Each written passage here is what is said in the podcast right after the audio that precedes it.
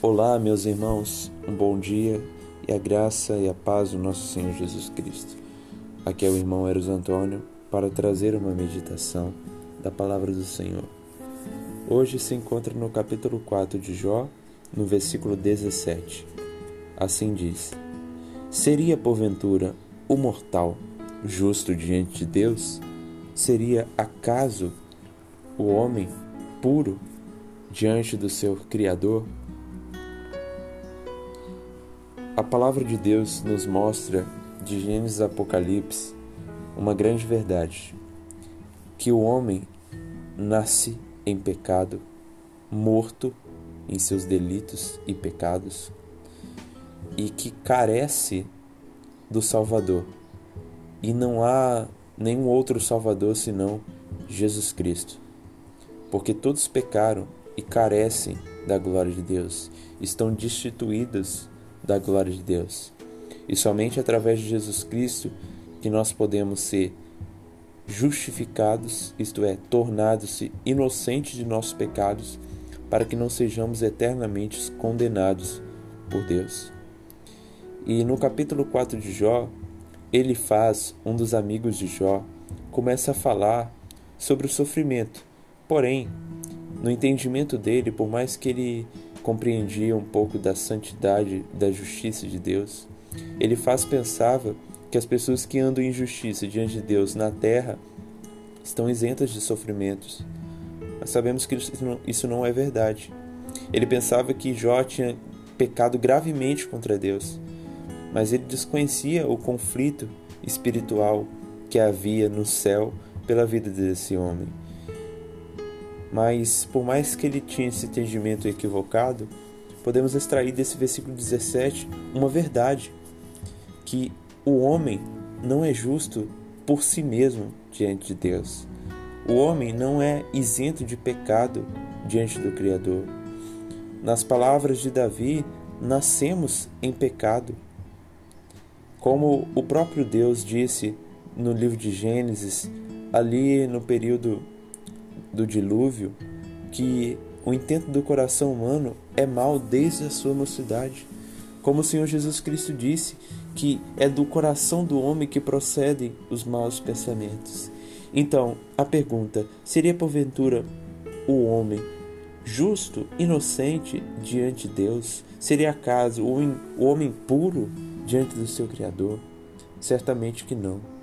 E como nós respondemos essa pergunta, mostrará para nós qual será o nosso destino eternamente.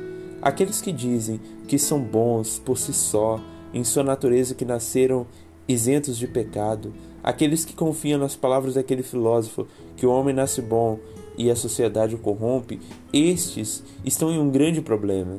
Primeiro, que eles estão vivendo uma vida hipócrita, porque eles sabem que não são bons, sabem que no íntimo do coração é, armazenam pecados, intenções más, egoístas. Aqueles que confiam que são bons por si só são orgulhosos.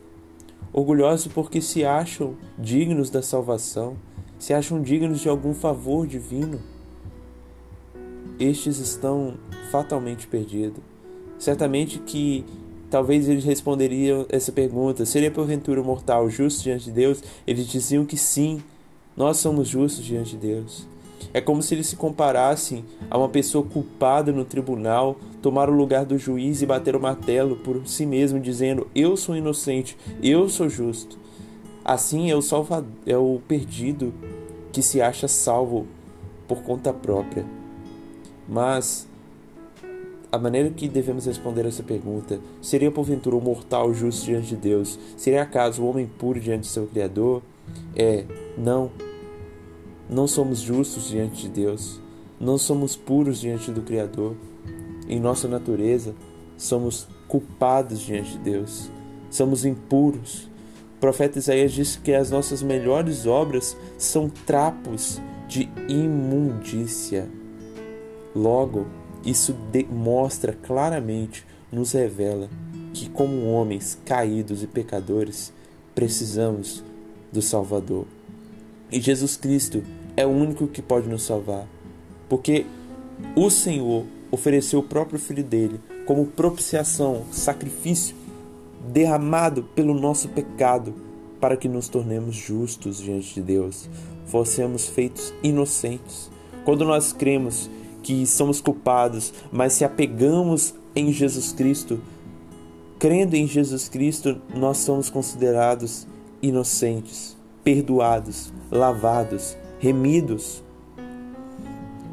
E ele veio para isso, para nos tornar justos, purificados diante do Senhor, porque Deus é santo e ele não tem compatibilidade com o pecado. Logo, ele não pode ter no, nós em pecado no céu, porque no céu não entra o pecado.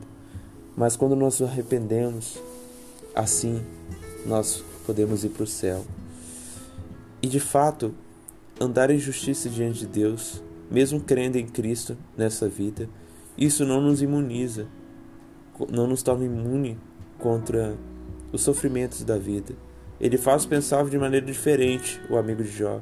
Mas aqui na terra, mesmo crendo em Cristo, podemos sofrer, passar por grandes dificuldades como Jó passava, grandes sofrimentos, mas não iremos passar pelo sofrimento eterno. Então, ó, a maior bênção dessa vida é ser perdoado por Deus, considerado inocente, através e por meio de Jesus Cristo. E você, é justo diante de Deus? Ou se acha justo diante de Deus por si mesmo, você está fatalmente perdido. Corra para os pés de Jesus Cristo, porque é Ele o Salvador.